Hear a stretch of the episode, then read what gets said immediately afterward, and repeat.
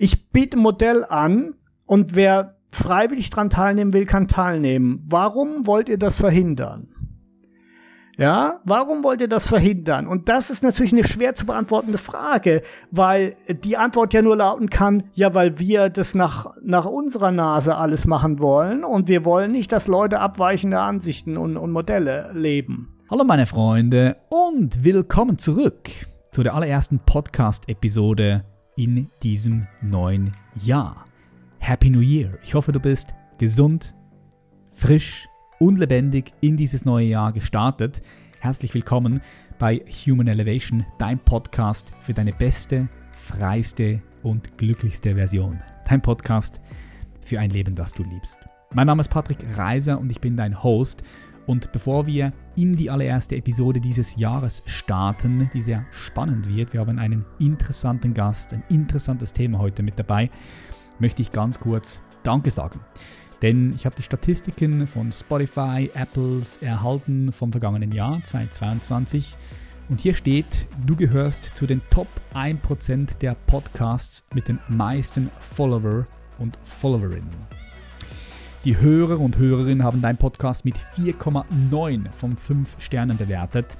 Und was mich sehr, sehr, sehr gefreut hat, hier steht, unser Podcast war unter den Top 1% der am häufigst geteiltesten Podcasts weltweit. Das heißt, das ist nicht nur mein Verdienst, natürlich, ich, wir nehmen hier die Podcast-Episoden auf, laden die Gäste ein, aber das Teilen über WhatsApp, über Instagram, über sonstige Textnachrichten, ich habe hier die ganze Statistik, das ähm, verdanke ich euch und ich bedanke mich von Herzen, wirklich, das bedeutet mir die Welt, denn ich stecke eine Menge Arbeit in diesem Podcast. Das ist natürlich nicht meine einzige Arbeit, die ich mache, aber es ist auch so ein, ein schönes Liebhaberprojekt. Ich mache die Podcasts richtig gerne, weil ich auch selbst immer wieder neue Perspektiven tanken kann, neue Menschen kennenlerne und zusätzlich halt gleichzeitig auch etwas Tolles für euch machen kann. Und ich finde es geil, wenn ihr das feiert, wenn ihr es unterstützt, wenn ihr die Episoden teilt, wenn ihr andere Menschen davon berichtet. Das macht dann umso mehr Spaß, wenn wir weiter wachsen. Also darum nochmal von meiner Seite her vielen, vielen herzlichen Dank. Bevor wir reinstarten, noch ganz kurz Werbung in eigener Sache. Wir haben am Samstag, 28. Januar, noch einen freien Platz frei für den Live-Coaching Day hier in der Schweiz, denn jemand hat uns abgesagt aus gesundheitlichen Problemen. Und wir haben am 25. März, dort haben wir auch noch ein paar Plätze frei für den Live Coaching Day hier bei mir in der Schweiz. Das heißt, wenn du eine Herausforderung hast und du kommst alleine einfach nicht mehr weiter, du rennst mit dem Kopf immer wieder gegen die Wand und merkst, dass du aus einem Muster nicht herausbrechen kannst und du nach Lösungen suchst, dann ist der Live Coaching Day für dich richtig. Du kommst hierher und du gehst mit einer klaren Lösung wieder nach Hause.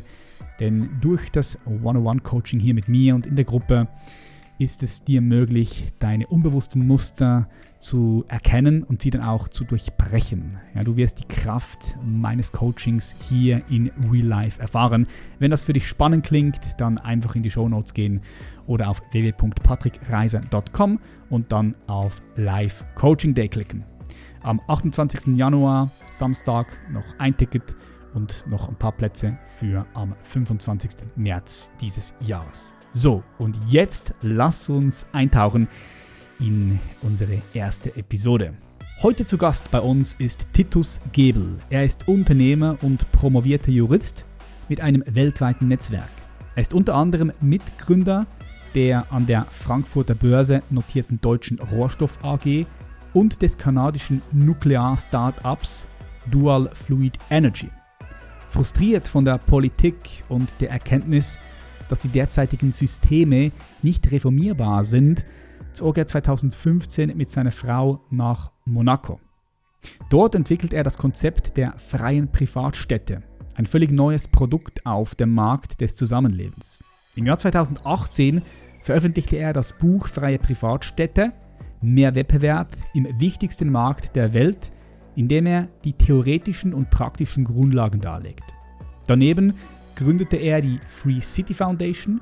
Die Stiftung arbeitet mit Gebietskörperschaften und Initiativen zusammen, die eine freiheitsorientierte Politik verfolgen, um den Bürgern mehr Wahlmöglichkeiten bei den Regeln zu geben, die ihr Leben bestimmen. Derzeit arbeitet Titus Gebel als CEO von Tipolis, einem Unternehmen, das weltweit Projekte für Wertegemeinschaften, autonome Zonen und freie Privatstädte initiiert und unterstützt. Seit 2021 ist er auch als Chairman des Z-Standing Instituts in San Francisco tätig. In der heutigen Episode denken wir Zusammenleben und Gesellschaft mal komplett neu und frei. Es wird ein frisches, lebendiges Gespräch. Ich will keine Zeit mehr verlieren und ich sage herzlich willkommen bei uns in der Show Titus Gebel. Hallo Patrick, ich freue mich hier zu sein. Ja, schön, dass du hier bist. Vielen Dank, dass du dir die Zeit genommen hast. Wo steckst du gerade? Wo befindest du dich? Ich sitze in meinem Büro in Monaco, wo ich seit acht Jahren lebe mit meiner Familie. Wow, Monaco. Ich war einmal erst dort. Ähm, spezieller Ort, hat mir gut gefallen. Wie, wie lebt es sich in Monaco? Sehr gut. Also ich äh, wäre ja sonst auch wieder weg. Also es ist schon so, am Anfang hieß es, ja, das sind nur alte Leute und alles voll Beton. Also beides stimmt nicht. Ja, also es hat sich tatsächlich auch geändert in den letzten Jahren. Also vor zwei Jahren hatte Monaco zum ersten Mal einen Geburtenüberschuss, ja, weil eben auch viele junge Leute jetzt hier sind. Und es gibt auch diverse Grünflächen. Aber es ist natürlich Stadt und es wird viel gebaut und es ist, äh, ist laut und deshalb, also viele, die sich's leisten können, haben halt ein Haus irgendwo außerhalb, meistens in Frankreich. Wir haben jetzt eins in Italien, ist aber auch nur 30 Minuten entfernt ähm, fürs Wochenende, für die Ferien. Und insofern dieses Gesamtangebot äh, äh, Riviera, Côte d'Azur, Monaco, ähm, das ist schon kaum zu toppen. Ja, man hat also ja nicht nur das Meer, sondern auch äh, 300 oder mehr Sonnentage im Jahr und dann ist es nur anderthalb Stunden bis zur Skipiste. Äh, also das wow. ist schon äh, und man hat eben auch viel kulturelles Angebot hier. Also das ist schon also es ist wirklich schwer zu toppen. Ähm, natürlich auch keine Einkommensteuer. Das ist natürlich auch für viele, Geil. die solche Berufe haben wie äh, Rennfahrer oder Künstler, ein Grund hier zu wohnen. Ja, und deshalb gibt's eben auch Jüngere und ähm, ich sag immer spaßeshalber sind die ganzen Model, die inzwischen eine Familie gegründet haben. Die sieht man hier auch mit ihren kleinen Kindern. Aber das, das führt natürlich dazu, dass es hier schon also ein, ein, ein interessantes Klima gibt und eben nicht nur alte Leute das Gesamtpaket macht es aus. Du ja. hast recht, weil wenn, wenn du so schaust, was du dort alles der, im Umkreis von 200 Kilometer hast, sogar Skifahren kannst du. Ja klar, das habe ich gar nicht auf dem Schirm gehabt. Wo, wo, wo, wo kannst du da, wo kannst du da Skifahren oder Snowboard fahren? Also was wir hier haben, sind ja die sogenannten Seealpen. Ja, die heißen so, weil das ein Ausläufer der Alpen ist, der hier quasi ins Meer fällt und die bilden auch die Grenze zwischen Frankreich und Italien. Und wir haben auf der italienischen Seite das größte Gebiet ist Limone Piemonte. Und das ist auch von hier auch mit am nächsten zu erreichen, anderthalb Stunden. Und ein bisschen länger fährt man in die französischen Gebiete, Isola 2000 oder Oran. Und äh, das sind die, die man innerhalb von so einem Zwei-Stunden-Radius erreichen kann. Das heißt, man kann mal morgens hin und abends wieder zurück.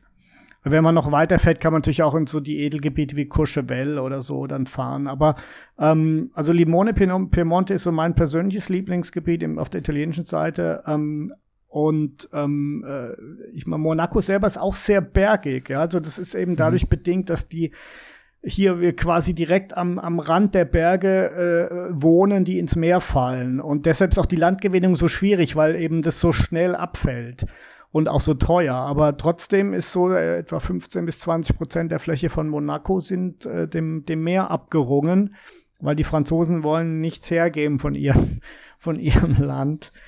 Ähm, und jetzt gerade hier, wenn ich hier rausgucke aus meinem Fenster, da findet jetzt auch gerade wieder ein, ein wird gerade ein neues Viertel gebaut. Ist nicht sehr groß, äh, heißt Cartier. Oder das ganze Projekt heißt Mare Terra. Und ja, in zwei Jahren gibt's dann hier äh, äh, wieder ähm, ein, ein paar Hektar Monaco mehr. Okay. Du machst mir Lust drauf, dieses Gebiet auch nochmal zu besuchen, weil ich war bis jetzt in 44 Ländern unterwegs, überall so ein bisschen, auch Afrika, Australien und so weiter und so fort. Und, und, und ich war nur einmal dort, dort, ehrlich gesagt. Und das als Schweizer. Ich wohne hier in der Schweiz. ist ja nicht so weit, weit eigentlich, ja. ja. Also du bist herzlich ja. eingeladen. Ich zeig dir gerne hier alles. Und okay, gut. Notiere ich mir.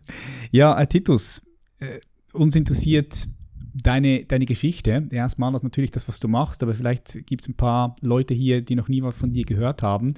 Und kannst du uns mal ein bisschen mitnehmen in dein Background? Woher kommst du und was ist dein Herzensanliegen aktuell gerade? Mhm. Ja, ich komme ursprünglich aus Deutschland, also ich bin auch Deutscher äh, nach wie vor und ähm, äh, komme eigentlich aus einer sehr staatstragenden Beamtenfamilie. Meine Mutter war Lehrerin äh, und mein Vater Berufsoffizier in der deutschen Bundeswehr. Und ähm, ich habe dann äh, auch erst, sage ich mal, so eine normale Karriere in Anführungszeichen gemacht, war Zeitsoldat bei der Bundeswehr, bin dann Rechtsanwalt geworden, habe nach ein paar Jahren Rechtsanwaltsdasein aber gemerkt, dass das ähm, nichts ist, was ich fürs Rest, den Rest meines Lebens machen möchte, sondern ich wollte eben was kreieren, mhm. gestalterisch tätig sein. Also da hat mir das dann schon besser gefallen im, im Unternehmerischen. Äh, zu der Zeit, ich war im Heidelberg-Mannheimer Raum ähm, damals. Ich bin äh, gebürtiger Würzburger, also eigentlich Bayer, aber habe praktisch mein ganzes Leben in Deutschland im Heidelberger Raum verbracht, im Nordbadischen. Und da war die Biotechnologie sehr stark. Und das hat mir gefallen. Es war so neue Technologie und interessant mit Startup. Diese ganze Atmosphäre hat mir gefallen. Da bin ich dann, äh, irgendwann habe ich mich entschieden, ich gehe eben raus aus dem Anwaltsdasein und bin dann als Jurist und Personalleiter in so ein Biotech-Unternehmen gegangen, damals eines der größeren, äh, auch von allen Venture Capital Fonds finanziert, die da Rang und Namen hatten in, in, in, Deutschland. Ähm, das war so ums Jahr 2000 rum.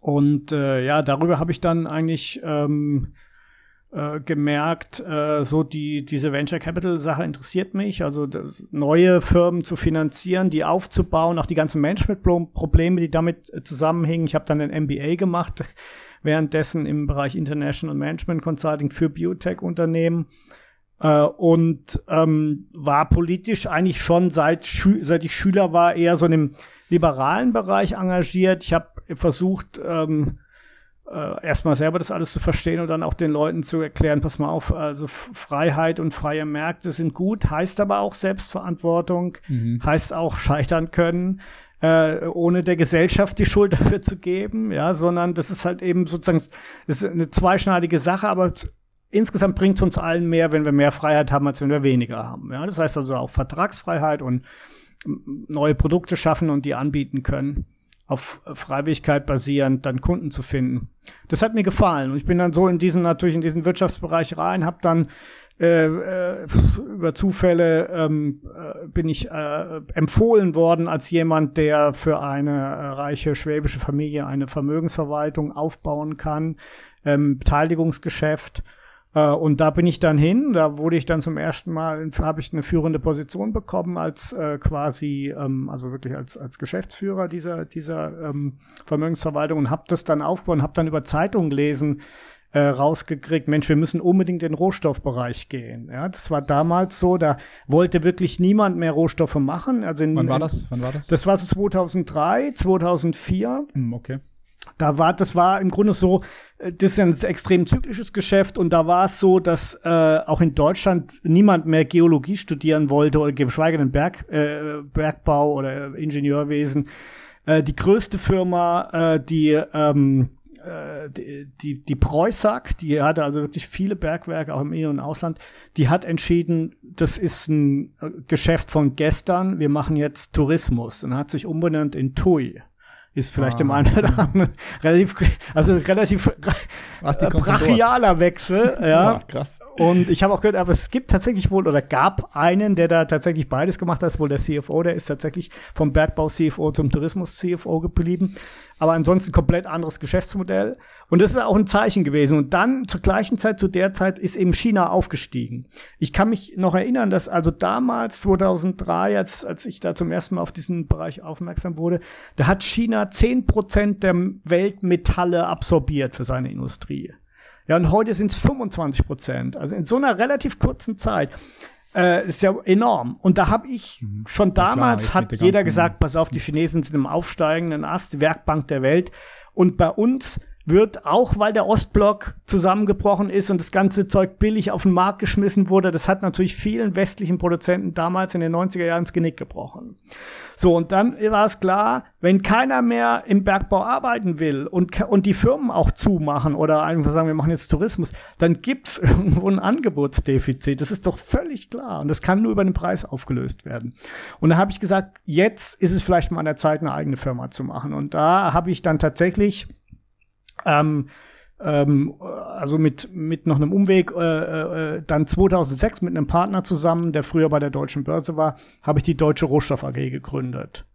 Ja, und da haben wir, haben wir uns dann erst äh, auf, auf ähm, ehemalige DDR-Gebiete äh, gestützt, weil da kamen dann Leute, die haben gesagt, also was gab's in der? Minister für Geologie. und der stellvertretende Minister für Geologie, der hat uns angesprochen und gesagt, ähm, wir haben, wir haben bei der Suche nach Uran, was wir ja für die Russen produziert haben, haben wir ganz viele andere Sachen auch entdeckt und das ist dem Weltmarkt nicht bekannt, weil es alles geheim war. Und das aber, sind aber teilweise interessante Lagerstätten. Da habe ich gesagt, okay, dann machen Sie uns doch mal eine Top-Ten-Liste. Ja, vor allen Dingen Zinn im Erzgebirge war interessant. Zinn ist ja ein relativ seltenes und hochpreisiges Industriemetall.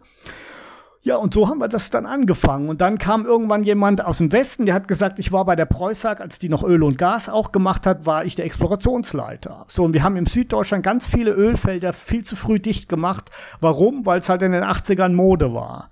Ja. Mhm. So und so kam, dann haben wir quasi diese Sachen aufgesammelt und ähm, haben dann äh, so uns hochgehangelt von nicht, nicht, also Jurist hat ja keine Ahnung vom Bergbau, muss sich da auch einarbeiten, aber es ist natürlich ein relativ einfaches Geschäftsmodell im Vergleich zur Biotechnologie.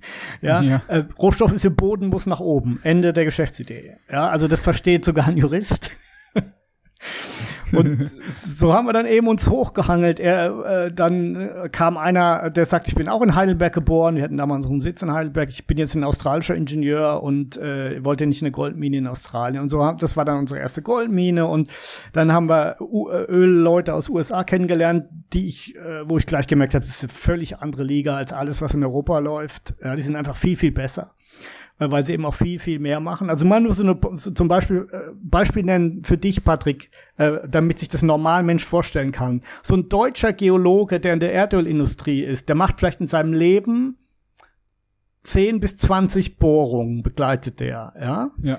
Ein amerikanischer Erdölgeologe vier bis 500. Ja, wow. ja ich meine, das ist halt einfach eine andere Hausnummer. Ja, wow. so und die ja, und denen haben wir gesagt, pass mal, wir finden euch super. Ähm, macht einfach irgendwas, wir finanzieren euch. Und dann haben sie irgendwas in Colorado gefunden und so weiter und wo sie auch herkamen. Und das war dann Erfolgs der Durchbruch für uns letztendlich. Ähm, und ähm, ich konnte dann endet, wir haben dann auch ein, ein Feld in, in Ölfeld in Colorado sehr, sehr günstig verkauft, also für uns günstig. Und ähm, da habe ich dann gesagt, nach acht Jahren CEO der Deutschen Rohstoff AG, die war dann inzwischen auch an der Börse in Frankfurt, wo sie auch immer noch ist, äh, äh, übrigens immer noch ein Kauf. Ja, ich bin ganz ausgeschieden aus steuerlichen Gründen, aber ich empfehle die Firma trotzdem. Das ist einfach gut, äh, gutes Geschäft und auch gutes Management.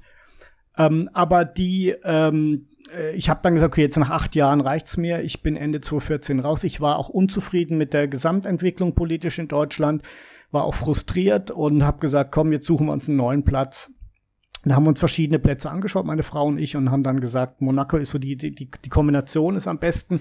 Es ist nicht nur die Steuerfreiheit, es ist auch die Sicherheit. Du kannst deine Kinder auf die Straße schicken um Mitternacht. Ja, wo kann man das ohne Angst haben zu müssen? Hast ein ja. super Klima, Klemmer spielt auch eine Rolle. Ja, also ich wäre ja in die Schweiz gegangen oder nach Liechtenstein. Und meine Frau Schweiz ist auch gut, oder? Komm, ja. Schweiz ist auch gut, oder? Aber Gibt meine es. Frau wollte nicht. Die wollte ans Meer. Und ich muss sagen, ja, ich bin ja, jetzt auch eigentlich doch sehr zufrieden, dass wir diesen Schritt gemacht haben. Also so, so weit so meine Story. Wenn man so okay, will. krass, krass, mhm. krass. Und jetzt machst du was, was ganz anderes. Bevor ich da den, den Übergang mhm. gerne, also den Übergang ähm, sehe was mir so hochgekommen ist, wie, wie, macht man sich ein Ölfeld oder eine Goldmine klar? Kauft man sich da Land einfach? Also schaut man, also natürlich, man, ja, man muss ja sich Land kaufen wahrscheinlich und dann gehört das, was dort ähm, erwirtschaftet wird, was raus, was, was gefördert wird, gehört das dir, der, dem Unternehmen oder wie, wie funktioniert das? Also ich habe mich einfach noch nie damit beschäftigt, ich habe mich das auch noch nie so gefragt, aber jetzt, wo du ja. das so erzählst, wie, wie macht man das? Okay, das ist eine gute Frage. Wie man sich eine Goldmine? Also es gibt im Grunde weltweit gibt es zwei Systeme. Das eine System ist, äh, das gehört dem Grundeigentümer, äh, was da an, an Rohstoffen drunter ist. Und das andere System ist, es gehört alles dem Staat. Und du Klar. brauchst eine Lizenz. Wenn du aber eine staatliche Lizenz hast, dann kann der Grundeigentümer dich auch nicht stoppen. Du musst zwar dem dann irgendwas bezahlen, ähm, oh, aber äh, du hast dann dein Recht. Also man muss sich sozusagen erstmal dieses, entweder die, dieses Land oder diese Lizenz sichern. Das ist also nicht unbedingt nötig, das Land zu kaufen. Also in den USA ist es zum Beispiel so, das ist eine Symbiose zwischen den Farmern und, den, und der Ölindustrie. Mhm.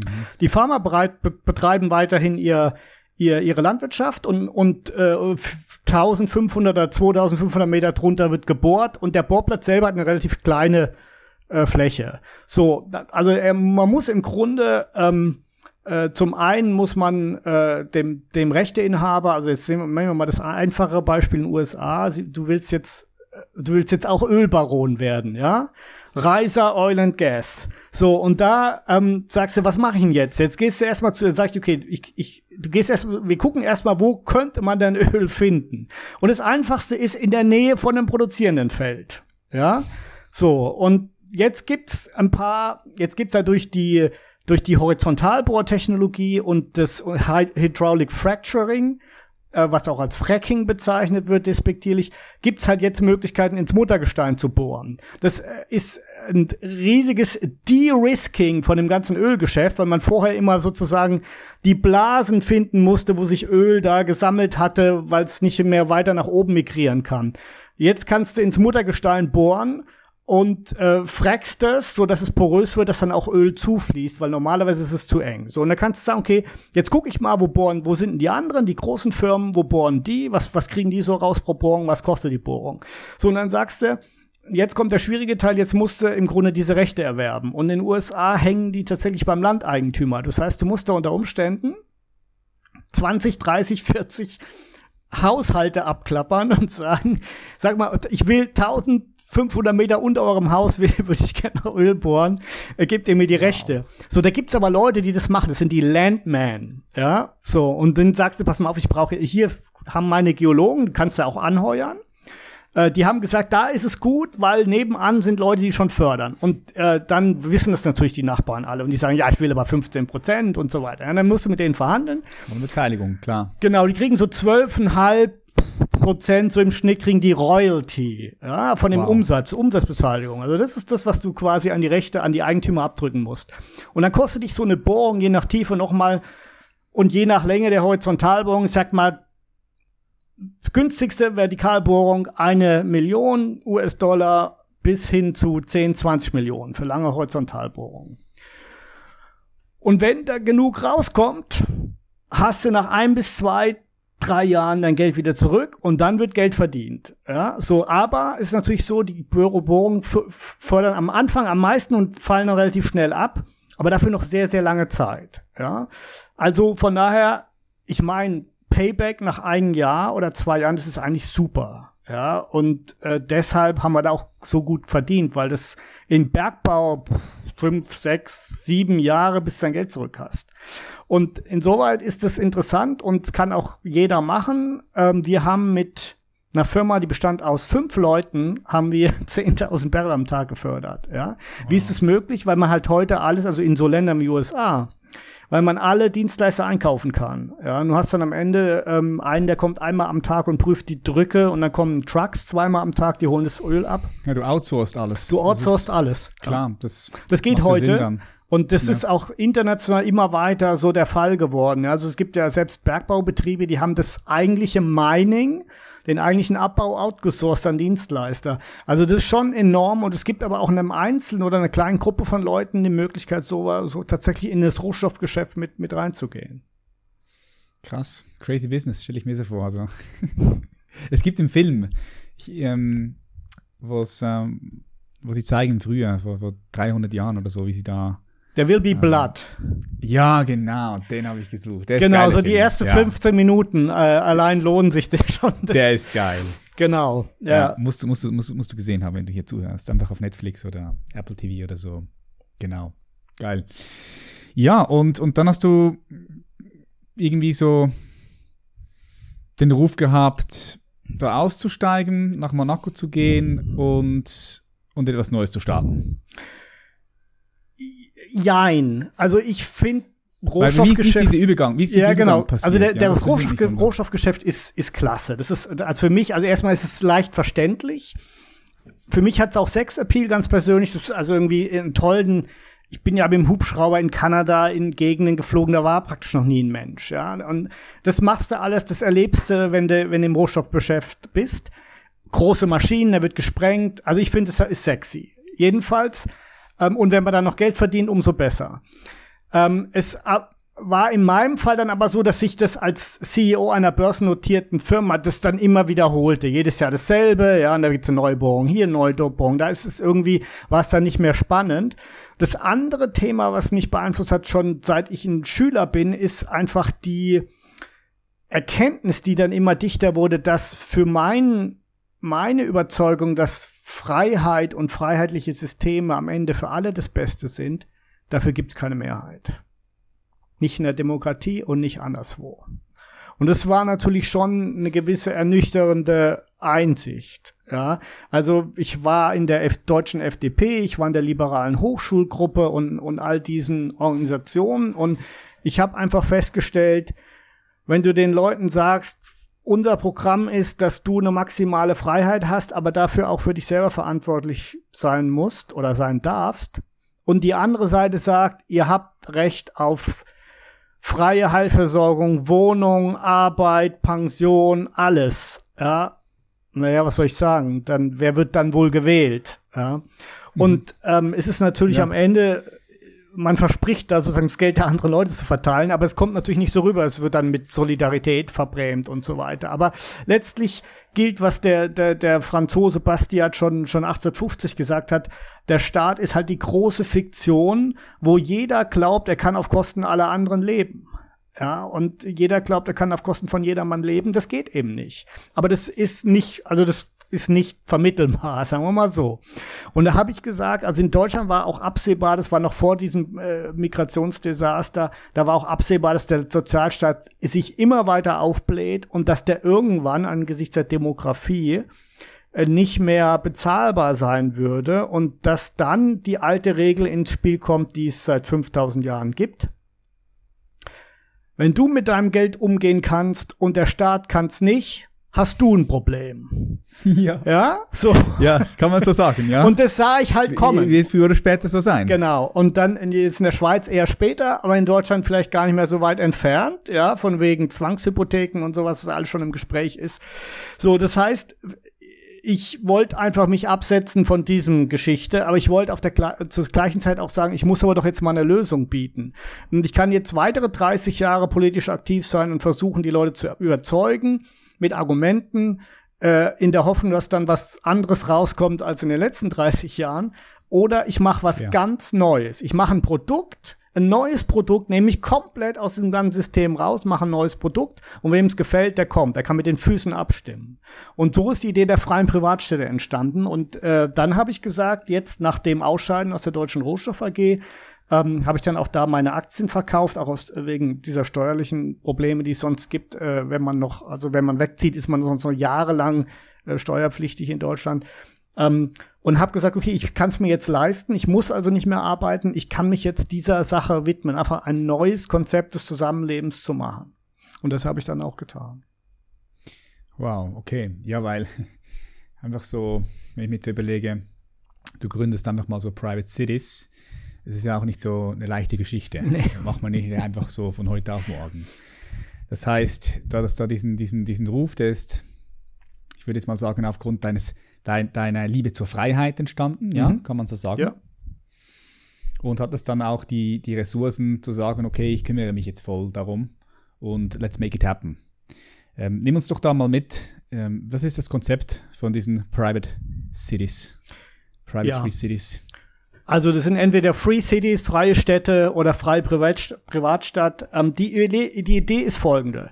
Die sagt, wir haben ein Problem in unseren bisherigen Systemen, weil die Anreize falsch sind. Ja, ähm, diejenigen, die ähm, das Sagen haben, die haben keinerlei Nachteil, wenn sie Mist bauen. Auch, auch, die können Milliarden Summen versenken. Das Schlimmste, was ihnen passiert. Die haben nur die Vorteile. Die haben nur die Vorteile, aber nicht die die Down. Genau, die haben nicht die Downside. Das Schlimmste, was einem Politiker passieren kann, der jetzt, sag ich mal, einen Milliardenschaden angerichtet hat, wie die Frau Merkel. Das Schlimmste, was dem passieren kann, ist, dass der abgewählt wird mit einer dicken Pension und einem Büro und einem Fahrer. Ja, das ist, das ist der Worst Case.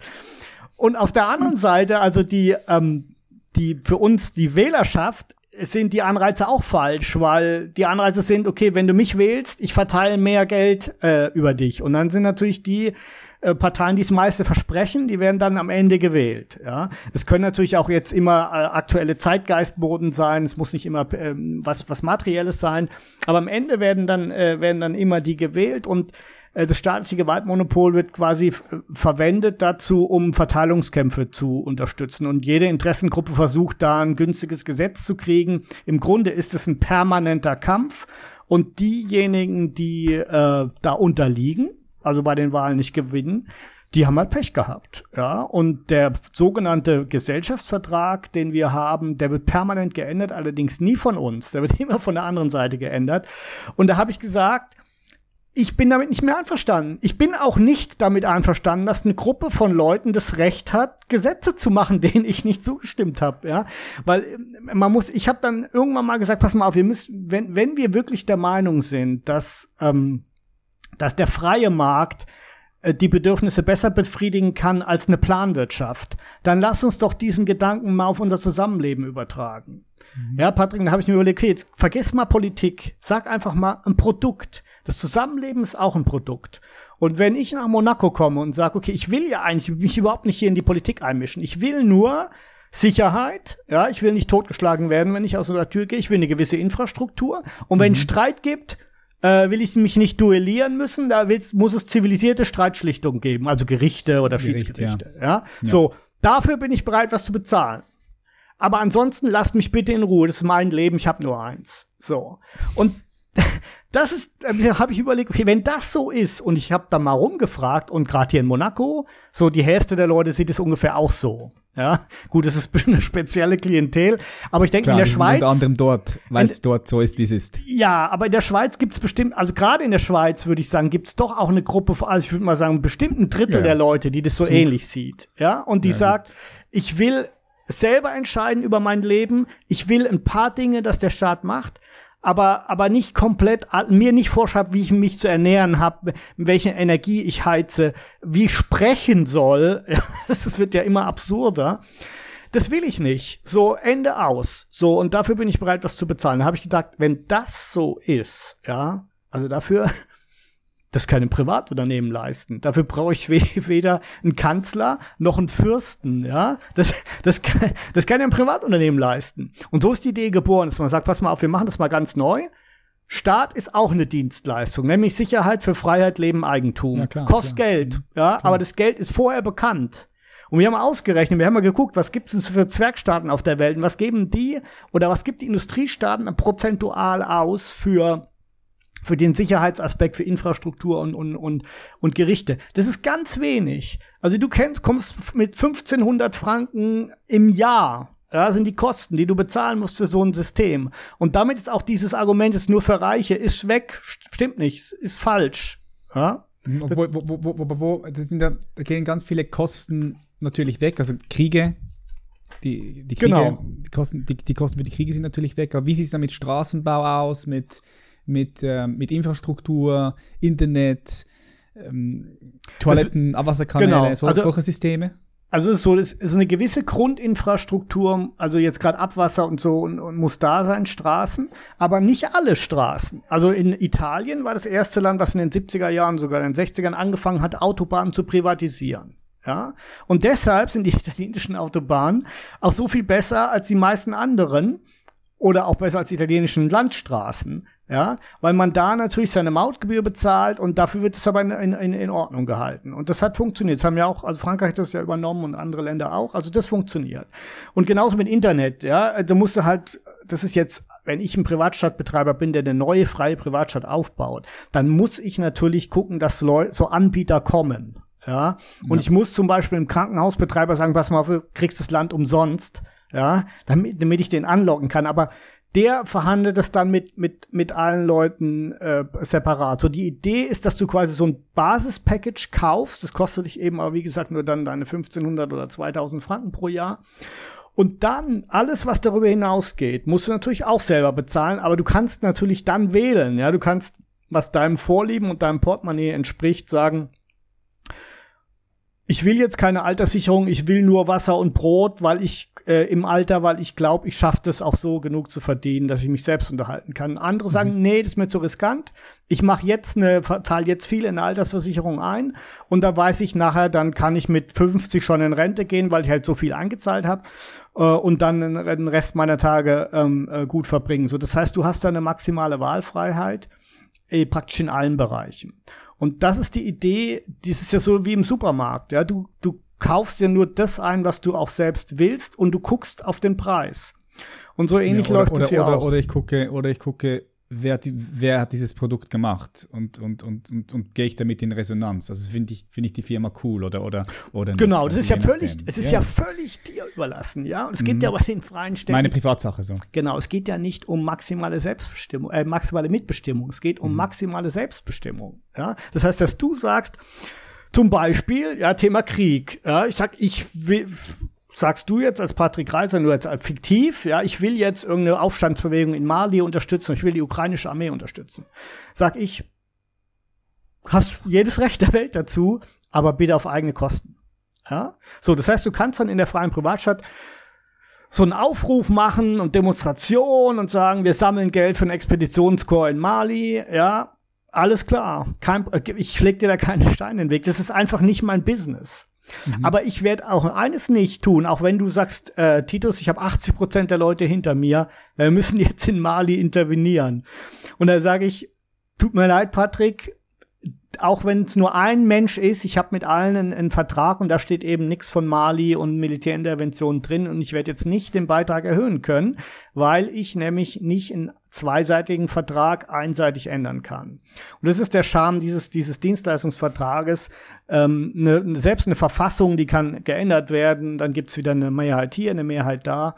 Wohingegen du bist wirklich äh, geschützt durch diesen Vertrag, ähm, so wie, wie du auch einen Vertrag mit einem äh, Maler oder mit einem Steuerberater hast. Telefonanbieter, mit Ja. was auch immer. Da kann der auch nicht kommen und sagen, übrigens, äh, Ihr Telefonvertrag, äh, wir, Sie müssen ab nächsten Jahr das Doppelte bezahlen, weil wir noch eine Sonderabgabe für ukrainische Panzer drin haben. Dann sagst du, ich hab dem aber, nee, ein, mach ich nicht, ja. Und das ist, was die Leute nicht verstehen. Auch, äh, es ist auch die direkte Demokratie schützt dich davor nicht. Wenn du, du bist heute in der Situation, dass wie ein Auto, jemand, der ein Auto kaufen will. Und du suchst irgendeinen Autoverkäufer und der Autoverkäufer sagt zu dir, ja, Patrick, du kannst schon ein Auto kaufen, aber pass mal auf, ich bestimme den Typ, die Farbe, die Motorisierung, die Innenausstattung und den Preis, den du dafür bezahlen musst. Ja, ich meine, das ist ja offensichtlich ein schlechter Deal. Aber das ist genau das Verhältnis, was wir zum Staat haben. Ja. Der Staat wie- be- sagt, du kriegst Ja. Leistungen von mir, aber welche Leistungen das sind und wie viel du dafür bezahlen musst, das entscheide auch ich als Staat. Und jetzt gibt es variiert natürlich, ja, aber, aber die Leistungen plus minus sind die, würde ich schon sagen, klar. Also saubere Straßen, Abwasser funktioniert hier, einfach die Infrastruktur, Sozialleistungen, eben wenn mal etwas passiert und so weiter und so fort. Und Aber du hast natürlich ganz viele Dinge auch nicht, ja, stimmt. Ja, aber du hast, du hast keinen Einfluss darauf. Und zwar, du hast zum einen keinen Einfluss, True. welche Leistungen wie angeboten werden. Und zum anderen, wenn die schlecht geleistet werden. Ja, also in Deutschland zum Beispiel wird die, die Grundsicherheit, die Grundleistung des Staates Sicherheit in vielen Plätzen nicht mehr gewährleistet, sodass dich Frauen nachts nicht mehr auf die Straße trauen. So, kannst du dafür deine Steuern kürzen? Natürlich nicht. Ja. Du hast überhaupt kein Recht, du hast überhaupt keine Handhabe, äh, eine Schlechtleistung irgendwie zu sanktionieren. Du kannst, ich. das Einzige, was du machen kannst in den meisten Ländern, ist, aller vier, fünf Jahre zur Wahl ohne zu gehen und dann eine Partei zu wählen, von der du hoffst, ja, dass sie das macht, was sie vorher gesagt hat. Aber dafür gibt's auch keine Garantie. Und ja. in der Schweiz ist es in der Tat ein bisschen besser, weil mit dem mit dem äh, Referendum und so kannst du so die schlimmsten Auswüchse kann tatsächlich eine Mehrheit der Bürger wieder beseitigen. Aber ich habe mal gehört, dass es weniger als ein Prozent aller aller Regeln und Gesetze sind, die wirklich tatsächlich über über ein Referendum laufen. Das heißt, 99 Prozent des Autos ja wird fremdbestimmt und ja, du musst es akzeptieren. Auch, ja. Ja, und es ist auch schwieriger geworden, weil wenn der Bundesrat seine Meinung hat und die, diese Meinung auch, auch natürlich kundtut und empfiehlt, äh, dann, dann wird natürlich auch dafür geworben vom Staat. Ne? Und, und, den, und halt, den Medien. Muss die, muss die, Gegenpartei, die Opposition muss halt dann schon finanzielle Ressourcen haben, um äh, werbetechnisch dagegenhalten zu können. Genau, und die meisten Medien, also gerade öffentliches Fernsehen und so, die sind natürlich auf Seiten der Regierung und gerade auch auf Seiten des, des, des linksgrünen Mainstreams. Das ist halt momentan die vorherrschende Richtung. Und diese Dinge werden natürlich entsprechend anders berichtet als welche aus der anderen Ecke. Und da kann man natürlich auch Mehrheiten generieren. Aber wenn du das jetzt mal vergleichst mit deinem Verhalten, ähm, als Privatmensch, ja, du sagst, es gibt verschiedene ähm, Handyanbieter, ja, und du sagst, ich kaufe jetzt ein Handy von der Firma Apple oder eins von Samsung. Und dann sagst du auch nicht, ja, ich kaufe jetzt eine Aktie von Samsung, damit ich auf der nächsten Hauptversammlung sagen kann, das Handy muss andere Funktionen haben. Ja, ja niemand macht so einen Quatsch, sondern du sagst einfach, okay, wenn das Ding funktioniert, äh, behalte ich es, ansonsten verkaufe ich es und kaufe eins von der anderen Marke. Mhm. Und du musst kein Referendum machen, ja, nach dem Motto, jetzt ihr müsst eine neue App da drauf spielen oder sowas. Das ist einfach, ich glaube ganz ehrlich, dass mein System, das ist ja nicht ganz neu, das ist ja einfach der Dienstleistungsgedanke übertragen auf den Staatsgedanken dass das sich durchsetzen wird, weil wir natürlich viel kundenorientierter sind und wir müssen das auch sein, weil wir eben die Leute nicht zwingen können und wir können dann auch viel schneller reagieren. Und deshalb bin ich überzeugt, es ist natürlich ganz schwer, jetzt in der Anfangszeit Staaten zu bewegen, einen Teil ihres Territoriums für solche Experimente zur Verfügung zu stellen. Ja, Aber, genau, das habe ich mir auch überlegt. So, welcher, weil, weil welcher mhm. Staat, welcher Staat sagt dir, okay, ja, kein Problem, hier hast du das Territorium, weil erstens sorgen sie, wenn man das weiterdenkt, vielleicht eines Tages dafür, dass sie sich selbst abschaffen. Ja. Also, also das, das, das, das, ist sicher, das ist sicher ein, ein, ein, ein, ein Argument, wo der Staat vielleicht schaut, okay, schaffen wir uns ab. Oder ähm, sie geben Macht natürlich ab. Zweiter Punkt, oder? Ja, es, äh, man muss dazu sagen, es gibt ja schon Sonderwirtschaftszonen. Ja, eine Sonderwirtschaftszone ist eine, äh, ist eine, die gibt es seit 1960er Jahren. Oder? Das ist sogar eine Sonderverwaltungszone. Das ist sogar noch weiter äh, ja. autonom. Also die, die Autonomie von Hongkong, also auf dem Papier, die Chinesen wollen die ja gerade wieder kaputt machen.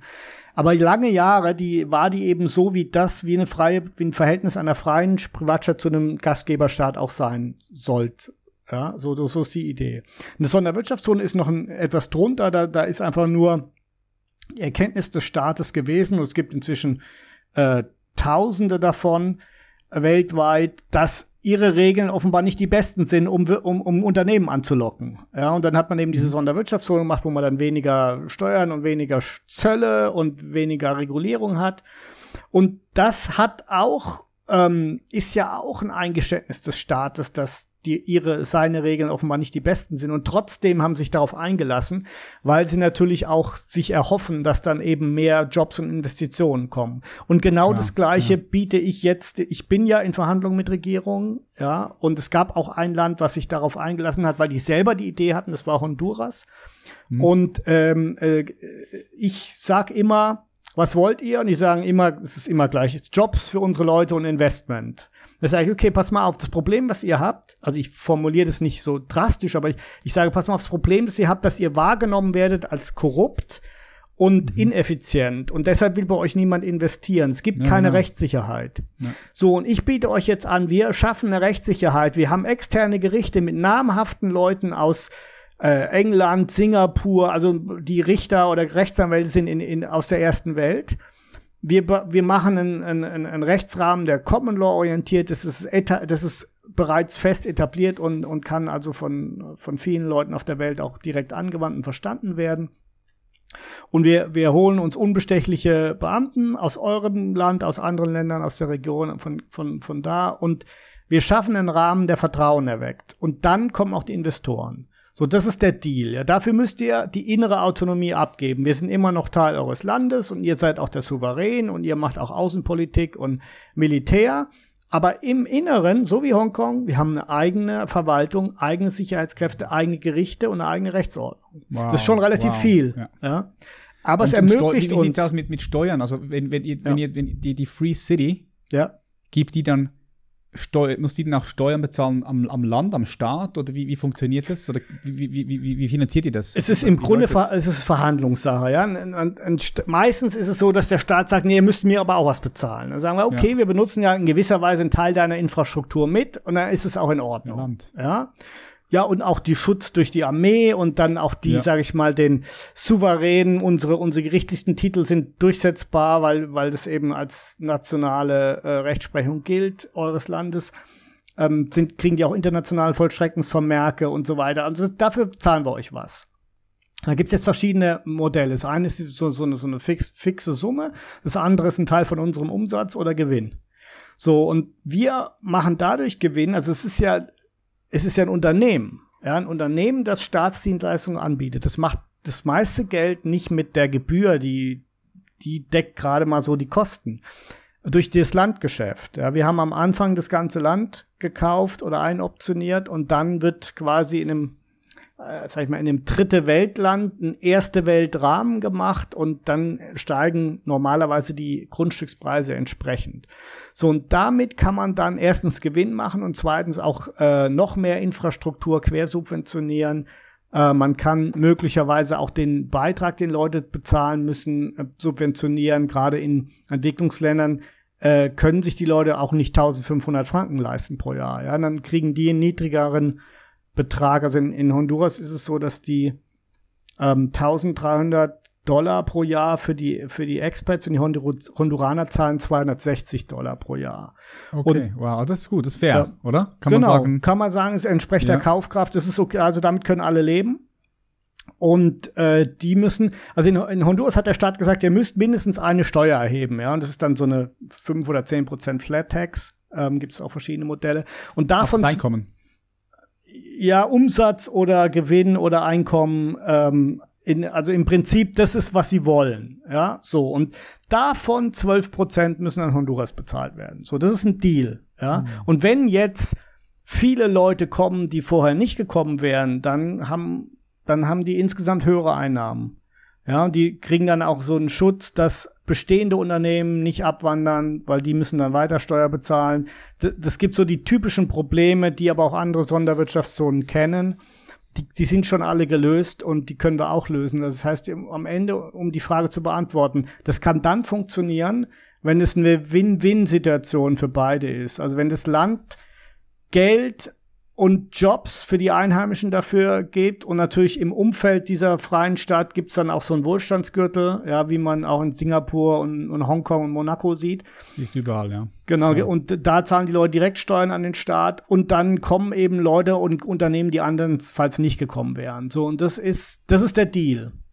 Und ich bin relativ sicher, Spannend. dass wir das in den nächsten, also außer den honduranischen Projekten, die jetzt ein bisschen unter Beschuss sind, weil da jetzt eine sozialistische Regierung an die Macht gekommen ist, ich bin mit mehreren Regierungen in Verhandlungen und irgendwas davon wird klappen.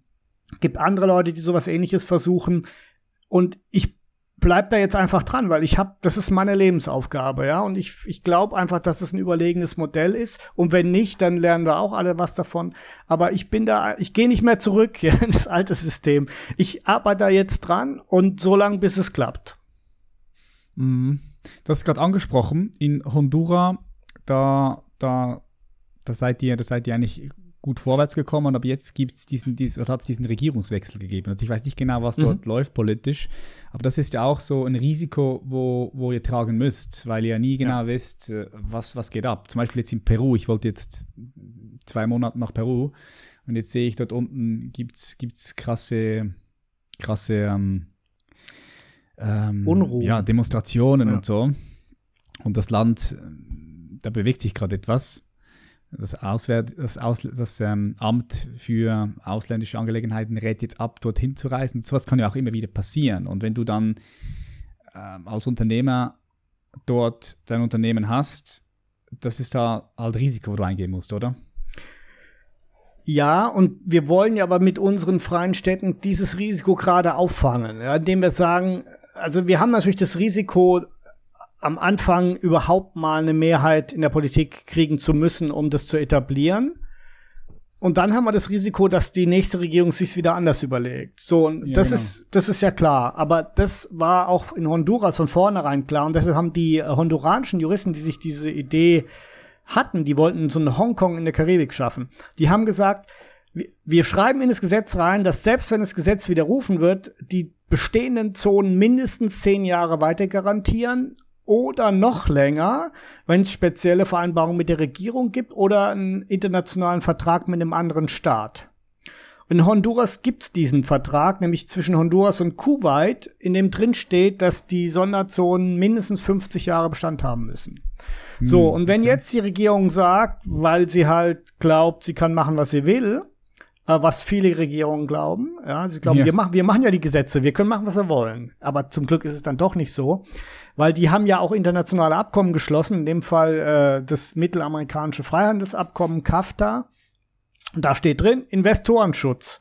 Wenn ein Investor aus einem anderen CAFTA-Staat, und wir haben natürlich unsere Firma als US-Firma gegründet, weil die auch im CAFTA ist, wenn der faktisch enteignet wird, dann kann der vom internationalen Schiedsgericht klagen und äh, die müssen dann Schadenersatz zahlen, wenn sie verurteilt werden. So und das ist jetzt ein Fall, wo, wo wir dann, wo die Betreiber, also ich bin da, ich habe da zwar mitgewirkt an der Struktur der ersten CD, bin aber jetzt nur noch Minderheitsaktionär mit meiner Firma.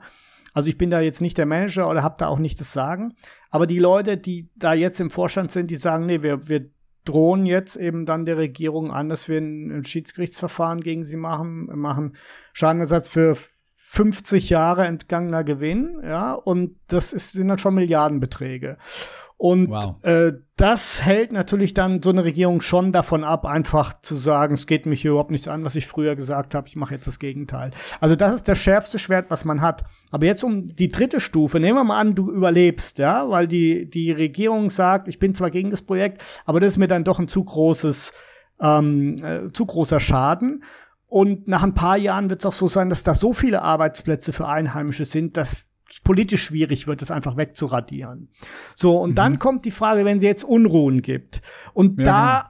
ist natürlich, äh, da ist natürlich der große Vorteil der freien Städte, die haben ja eigene Sicherheitskräfte. Die machen einfach die Tor Tore zu. Ja.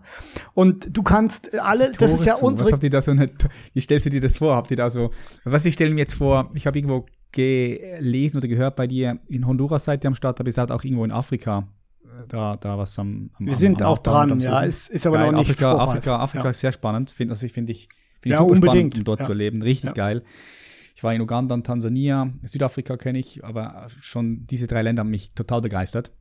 Aber wenn ich mir jetzt vorstelle, du bist so, ja, in einem afrikanischen Land und, und eben dann kommen, dann kommen diese Bürgerkriege und, und was willst du? Ich meine, du kannst noch so sehr mit dem Recht kommen. Was willst du, wenn der Staat kommt? Was, was willst du da machen, wenn der Staat wirklich kommt? Die einfach sagen, hey, pff, Interessiert mich nicht. Na gut, wenn der Staat mit seiner ganzen Armee kommt, ja, dann, dann ist natürlich, da kann man nicht viel machen. Aber es geht Nein, ja jetzt um so bürgerkriegsähnliche Unruhen. Ja, ja, ja, genau, genau. Und da ja. können wir sagen, wir sind eben ein sicherer Hafen in der, in der unruhigen Gegend, weil wir, ja. natürlich muss, muss man seine, seine Zugänge sichern. Also gerade in Ländern, jetzt nicht in der Schweiz, ja, aber wenn du in Ländern bist, die sowieso bürgerkriegsaffin sind, und da gehört auf jeden Fall Südamerika dazu, gehört Afrika ja. dazu, ja. da muss man eben einen Plan B haben für solche Fälle. Und deshalb sagen wir auch immer, wenn wir eine freie Stadt wollen, dann bitte mit Seezugang, damit man uns nicht komplett mm. blockieren kann. Ja, wir haben auf jeden Fall einen eigenen Hafen.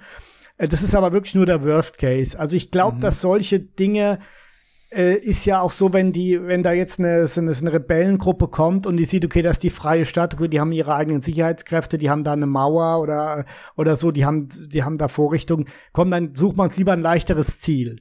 So, das, das geht ja auch um Abschreckung. Und ich meine schon, dass das ein Gedanke ist, den es ja im Mittelalter auch gab, als es ja da in Europa auch sehr turbulent war, dass die Städte haben halt ihre Stadtmauern gehabt und da war man dann sicher zumindest einigermaßen als Bürger, ähm, dass, dass sowas halt in solchen Ländern auch erforderlich ist und da wird's auch natürlich honoriert werden, weil die Leute wissen, okay, hier bin ich sicher. Ja, auch gerade die Einheimischen. Wir haben in Honduras den Fall gehabt, dass die Die zweite CD, also CD, so heißen diese Sonderzonen dort, die ist auf dem Festland und äh, die ist in der, in der Gegend, die sehr äh, hohe Kriminalität hat, wo es im Grunde eine reine Arbeiterstadt ist, äh, Coloma. Und es ist eine CD, die in erster Linie oder fast nur für Honduraner ist. Ähm, und es ist für uns auch nicht wirklich attraktiv, dorthin zu gehen. Aber ich habe Bilder gesehen, wo ein honduranisches Ehepaar mit ihrem Hund äh, sitzt in der Zone auf der Straße und es ist dunkel, man sieht, sie sind unter so einer Lampe. Und da denkst du, das ist ja ein banales Bild, aber da sagt mir der Betreiber, nee, nee, äh, in der Stadt ist es völlig undenkbar, dass so ein Bild jemals entsteht, weil bei Dunkelheit traut sich niemand mehr aus dem Haus. Wow. Ja, ja. Da sind die Gangs in der Straße und zwar jede Nacht. Die Warlords. In Ja. Afrika die Wa Wa Warlords, Warlords, genau. Und, und da sind die Warlords, ja. Right, Ja, ja, ja, in ja. Mittelamerika. So, und daran siehst du schon, dass mit, mit, mit relativ wenig Mitteln kannst du eine Erhöhung der Lebensqualität der Menschen bewirken. Und das ist, wa- warum ich glaube, dass unser Produkt besser ist. Und zwar nicht nur für uns Westler, sondern für die ganze Welt, weil wir einfach sagen, okay, wir wollen ein bisschen Geld verdienen, aber wir sagen das vorher. Ja, wir behaupten nicht, wir wollen die Welt retten und dafür müsst ihr uns euer Portemonnaie geben. Nee, wir sind ganz transparent. Wir sagen, okay, wir wollen unsere 10% machen. Aber dafür bieten wir auch einen guten Service und wir wollen, dass der Service so gut ist, dass immer mehr Leute zu uns kommen. Und wir sagen euch vorher, was es kostet und ändern die, Re die Regeln nicht einseitig ab. Das alleine ist, glaube ich, für viele Menschen schon eine enorme Verbesserung ihrer Lebensqualität, wenn wir nämlich in unserem Leistungspaket was haben, was jetzt für dich normal ist, Sicherheit, Infrastruktur, faire Streitschlichtung. Es ist aber in vielen Ländern eben nichts davon vorhanden. Ja, Ja. und ich meine, wenn das ganze Gerede mit Demokratie, was ist, wie, wie nimmt ein typischer Mittelamerikaner Demokratie wahr? Vertretung von Sonderinteressen, ja, Wahlbetrug. Das ist, was die, was die Leute Tag und Nacht erleben. Das ist, das ist wirklich, sie sind, sie haben überhaupt nichts zu melden. Das ist einfach, ähm, das ist eine Gruppe von Leuten, die da ausbaldowert, was da passiert. Und deshalb sind die natürlich, ähm, äh, jetzt da nicht so von überzeugt, wenn man ihnen sagt, ja, aber in freien Privatständen, da gibt's ja keine Demokratie und so. Ich sag, nee, nee, bei uns gibt's viel mehr Demokratie, weil du kannst ja über fast, nicht über alles, aber über fast alles selbst bestimmen und du kannst ja auch mit anderen zusammentun und sagen, wir unterstützen jetzt den Bau eines neuen Schwimmbads oder wir helfen Leuten, die in Not sind, aber du darfst die anderen nicht dazu zwingen, da mitzumachen. Und deshalb denke ich, äh, ist, ist, ist das eher eine Volldemokratie in dem Sinne, dass du maximal entscheiden kannst und auch darüber entscheiden, mit wem und für welche äh, Konzepte du dich zusammenschließt. Ja, das System organisiert sich selbst. Das ist eine Selbstregulation, selbst. Eine spontane Selbst- Ordnung, wenn man so will. Ja. Äh, Und zwar nicht vollständig. Ja, du musst ja quasi so, so, so ein Basispaket kaufen. ja. Und, Ja. und warum ist es so? Weil, weil ich glaube, das ist auch sozusagen die, die wirkliche Legitimation eines Staates, weil daran hat jeder ein Interesse, ist in, in Frieden und Sicherheit zu leben. Ja, also da hat man, da hat man quasi eine hundertprozentige Interessenidentität. Also selbst ein Krimineller will ja nicht se- seinerseits ausgeraubt werden. Ja, du hast also wirklich, da sind alle einverstanden, dass du, du musst aus deinem Haus gehen können, ohne Gefahr laufen, totgeschlagen zu werden oder ausgeraubt zu werden. So, das unterschreiben dir alle. Aber in dem Moment, wo du davon abweichst und sagst, ja, aber dann müssen wir noch eine Mindestsicherung haben und, äh, und Krankenversicherung und Rentenversicherung und Schulpflicht, da sind die Meinungen verschieden, weil die Menschen verschieden sind. Und wenn ich jetzt das vorgebe, dann ist es im Grunde auch nicht anders als hier. Da gibt es eine Gruppe von Leuten, die sagt, oder eine einzelne Person, die sagt, ich bin der große Zampano und meine Sicht der Welt soll jetzt für alle gelten. So, oder es ist eine Partei, die das sagt, ja, und die wird dann mit 51 Prozent gewählt und 49 Prozent gucken in die Röhre. Nicht bei mir. Ich sag, ihr, unterschreibt nur, was ihr vorher gelesen habt, und es ist nur das Basispaket, an dem eigentlich alle ein Interesse haben.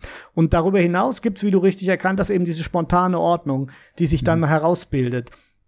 Und das geht meines Erachtens deshalb, weil wir eben diese Basisdinge garantieren. Es ist also keine reine Anarchie, wo dann jeder macht, was er will Ja. und, und, und andere über den Haufen schießen kann und so. Und deshalb glaube ich, diese, diese Kombination ähm, hat Aussicht auf Erfolg.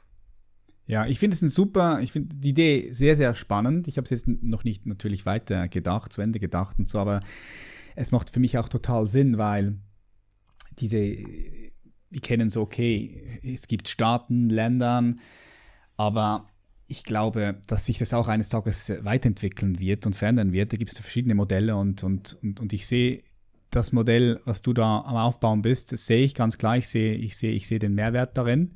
Ich finde das eine geile Idee.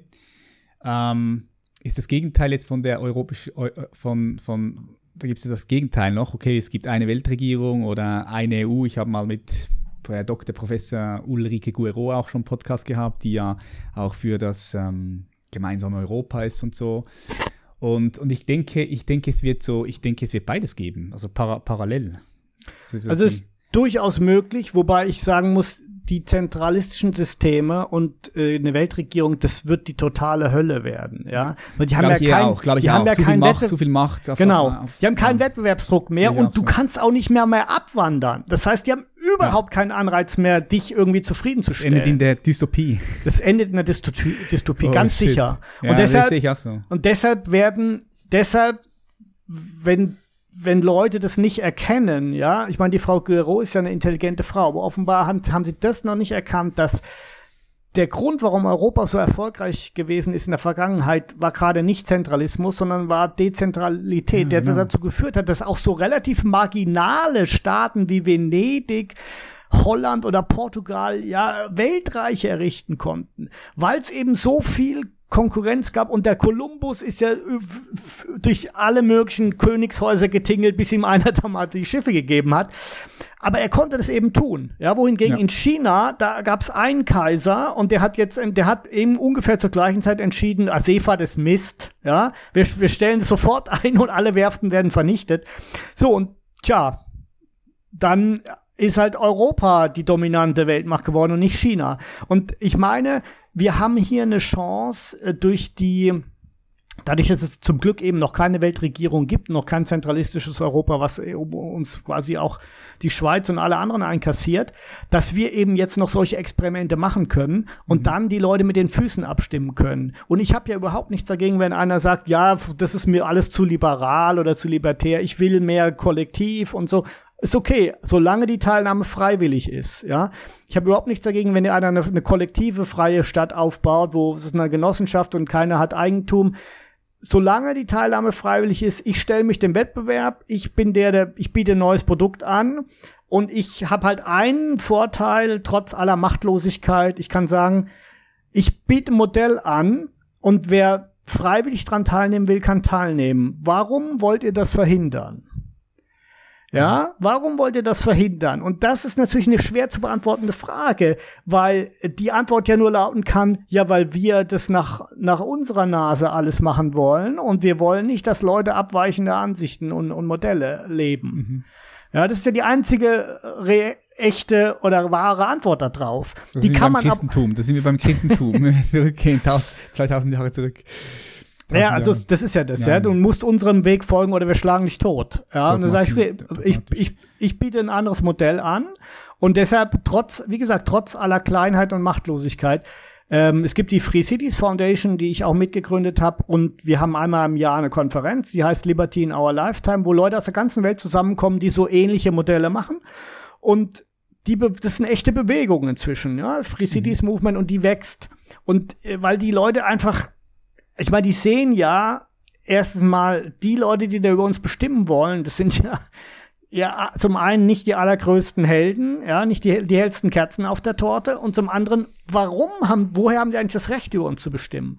Und, und da ist es egal, auch die klügsten Leute haben das Recht nicht.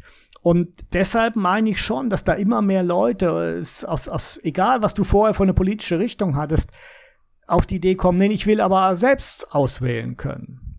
Klar, vor allem gerade jetzt in dieser Zeit, wo wir gesehen haben, was passiert ist mit der ganzen Corona-Geschichte. Also ich genau. denke, da, da, da wurde, ich würde sagen, in den letzten drei Jahren wurde dein Geschäftsmodell noch attraktiver. Ja. Ja, jemand hat und, mir mal gesagt, und, das ist ja eine Werbung oder, für deine freien Privatsphäre, was genau, da passiert.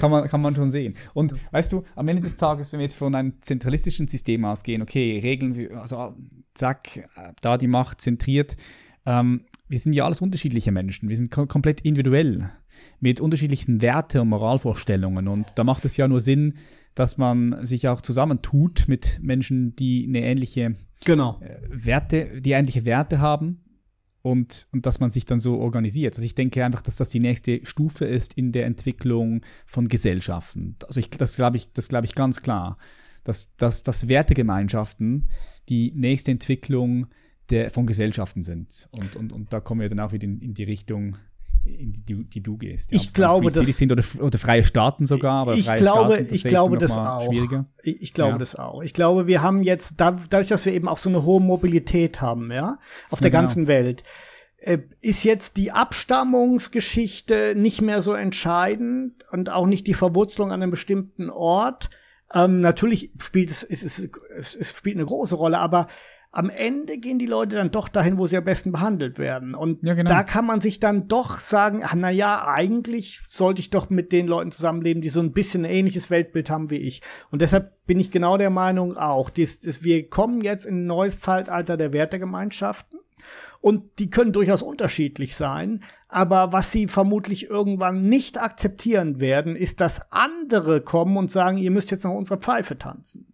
Und da gibt's dann Widerstand. Und zwar auch zu Recht. Und von daher glaube ich ja. schon, dass wir, dass wir jetzt im 21. Jahrhundert mehr und mehr zu dem, also wir sind ja jetzt ganz am Anfang, aber ich sehe auch so ein bisschen die Tendenz, dass die Leute sagen, ich bin mit meinesgleichen zusammen. Und es kann ja durchaus sein, dass sie sagen, ich will nur Leute von meiner Kultur, Sprache, Hautfarbe, Religion. Das kann jeder selber entscheiden. Und da gibt es eben auch viele, die sagen, das ist mir völlig egal, solange die, die Freiheitswerte stimmen. Und das ist jetzt zum Beispiel die frei, freien Privatstädte sagen, ist egal, wo ihr herkommt, ja, ähm, ihr müsst unsere Regeln akzeptieren. Wenn ihr sagt, meine Religion äh, geht aber vor, dann tut mir leid. Ja, dann ist das auch nicht der richtige Platz für euch. Aber wenn ihr diese wenigen Grundregeln akzeptiert und akzeptiert, dass die anderen anders denken, aber diese Freiheitsidee mit euch teilen, kommt, dann kommt zu uns. Das ist unsere Gruppe, das ist unsere neue Gemeinschaft und ich glaube, wir entwickeln dann auch irgendwann auch eine eigene Identität in solchen Städten. Das hat man ja auch im Mittelalter gesehen.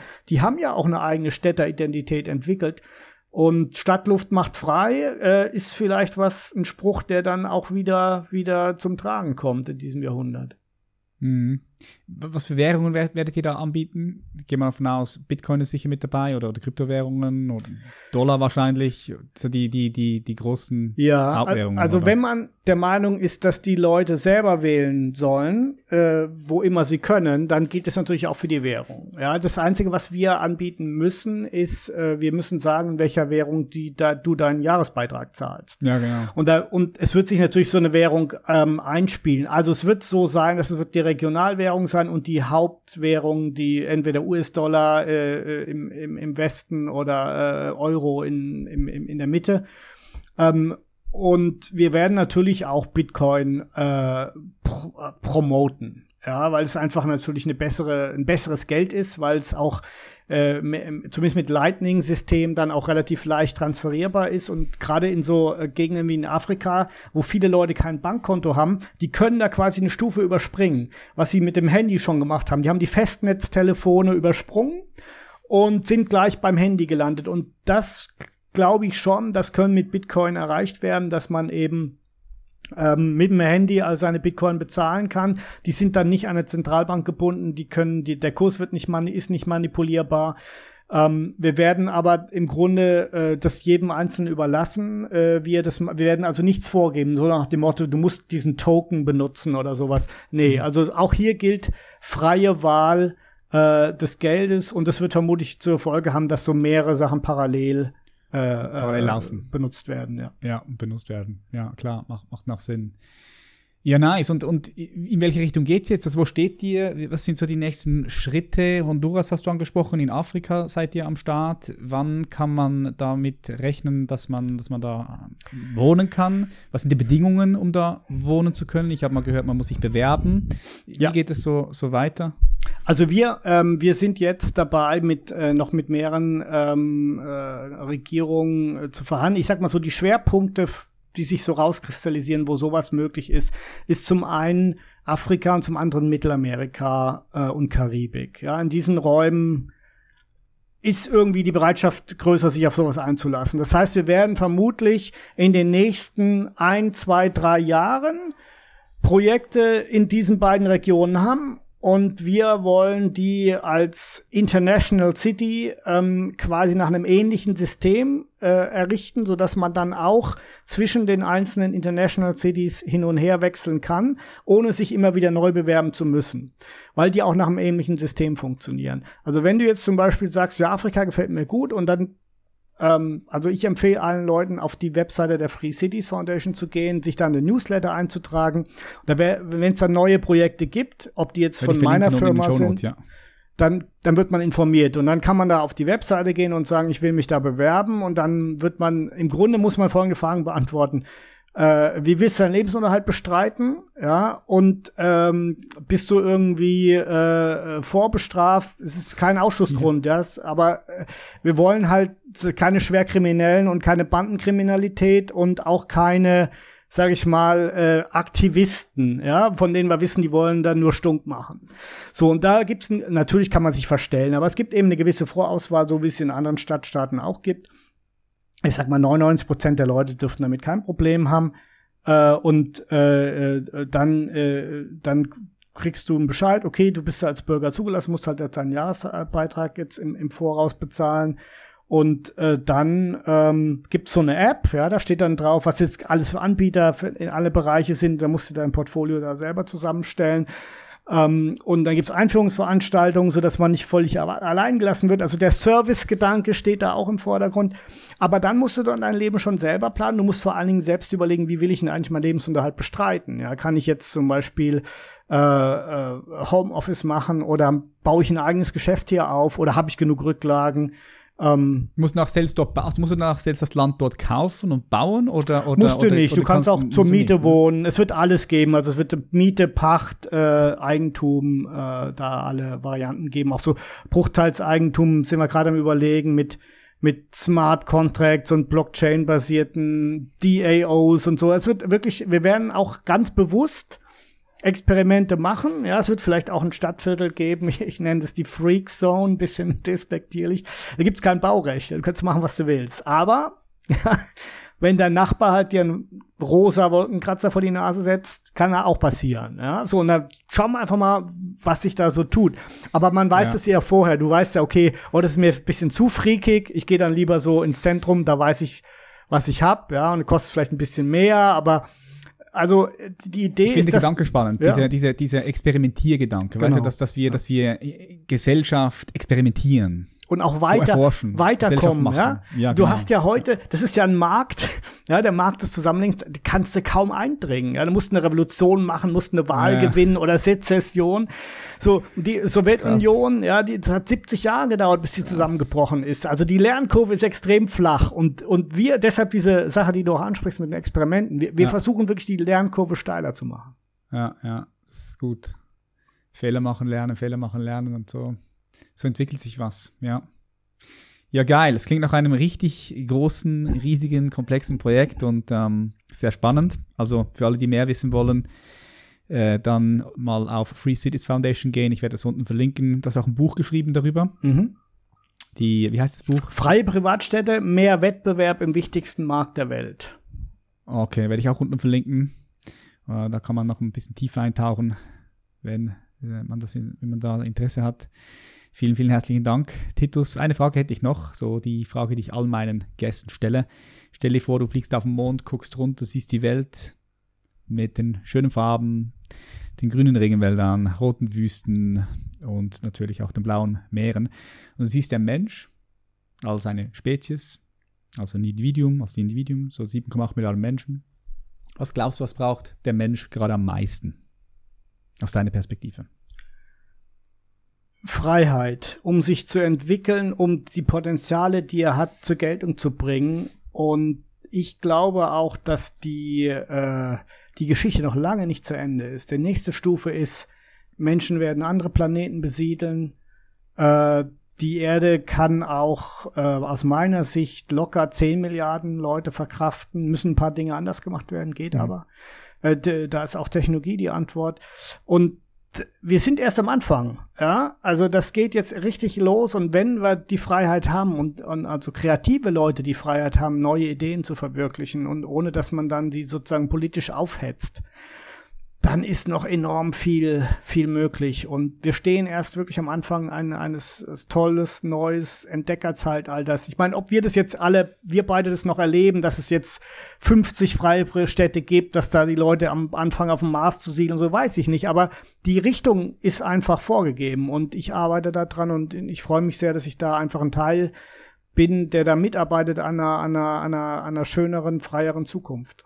Mhm. Oder aufs Wasser oder in die Luft vielleicht irgendwann mal, gell? Ja. Na, ich bin ja schon äh, Chairman des Seasteading Instituts. Sind die Leute, die auf dem Wasser siedeln wollen. Ja, idealerweise auf der hoher See, wo man dann eigene Regeln hat.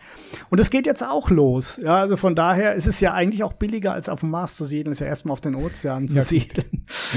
ja, aber die Ideen ja. sind, es ist einfach, also ich sag mal so, die Zeit ist jetzt einfach reif dafür, neue Modelle des Zusammenlebens auszuprobieren. Und zwar egal, was die Presse sagt. Ja, ja, ja, das sehe ich auch so. Da bin ich voll bei dir. Ich muss, ich, ich weiß, wir sind am Ende, aber ich muss noch eine Frage nachwerfen, weil, weil, weil, weil es einfach jetzt so, das, das, das muss jetzt einfach sein, weil wie siehst du denn die Welt in 30 Jahren?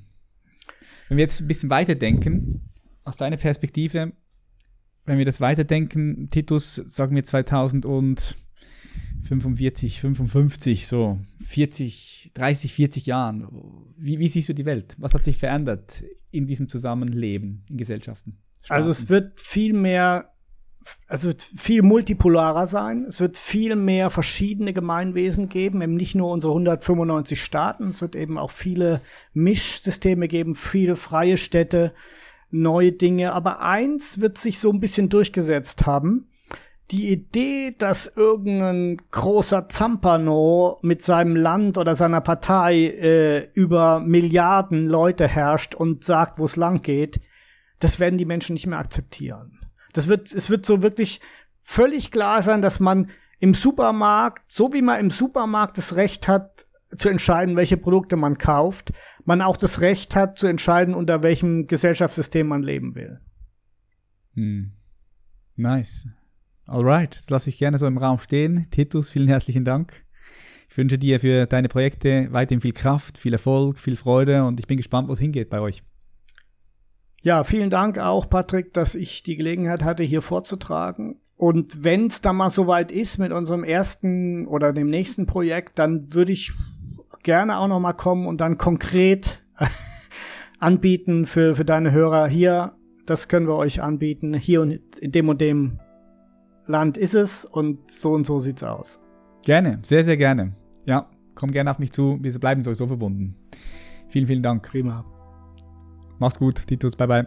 Ciao. Ja, die allererste Podcast-Episode in diesem Jahr 2023 ist im Kasten. Wenn dir die Episode gefallen hat, vergiss nicht, den Podcast von dort, wo du hörst, zu abonnieren, sodass du jeden Freitag darüber informiert wirst, wenn wieder eine neue Episode da ist. Und wir freuen uns natürlich auch über eine tolle Bewertung und wenn du den Podcast mit deinen Liebsten teilst. Denn so können wir gemeinsam mehr Menschen erreichen und gemeinsam weiter wachsen. Ich bedanke mich ganz herzlich, dass du bis zum Schluss geblieben bist. Schön, dass du hier bist. Wir sehen uns in der nächsten Episode. Mach's gut, dein Patrick. Bye bye.